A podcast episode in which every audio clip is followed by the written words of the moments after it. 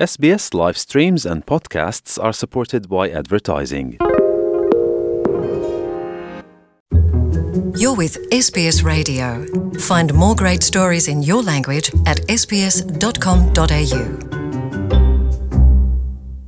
É com menos eleitores, a contagem é mais rápida e agora já é oficial, está eleito Luís Montenegro, 49 anos, advogado, é o novo líder do PSD, o Partido Social Democrata, partido que lidera a oposição em Portugal.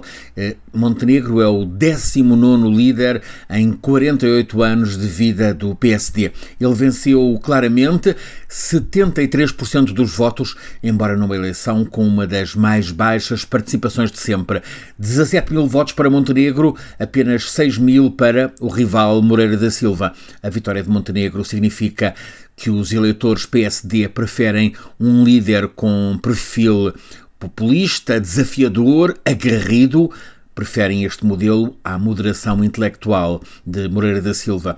Montenegro foi líder parlamentar de Pedro Passos Coelho, foi uma espécie de número dois do ex-primeiro-ministro, daí que este triunfo de Montenegro possa ser visto como um retorno do PSD ao modelo Passos Coelho, que por agora está retirado. Montenegro apelou à unidade interna no PSD, mas vai ser difícil conseguir essa unidade porque no PSD há uma ala genuinamente social-democrata, com figuras como Francisco Pinto Balsemão ou Miguel Poiás Maduro, que rejeita qualquer diálogo e aproximação a partido Chega, nacionalista, extremista à direita. É uma ala esta de Balsemão que defende um PSD social-democrata no centro-direita e não um PSD à direita.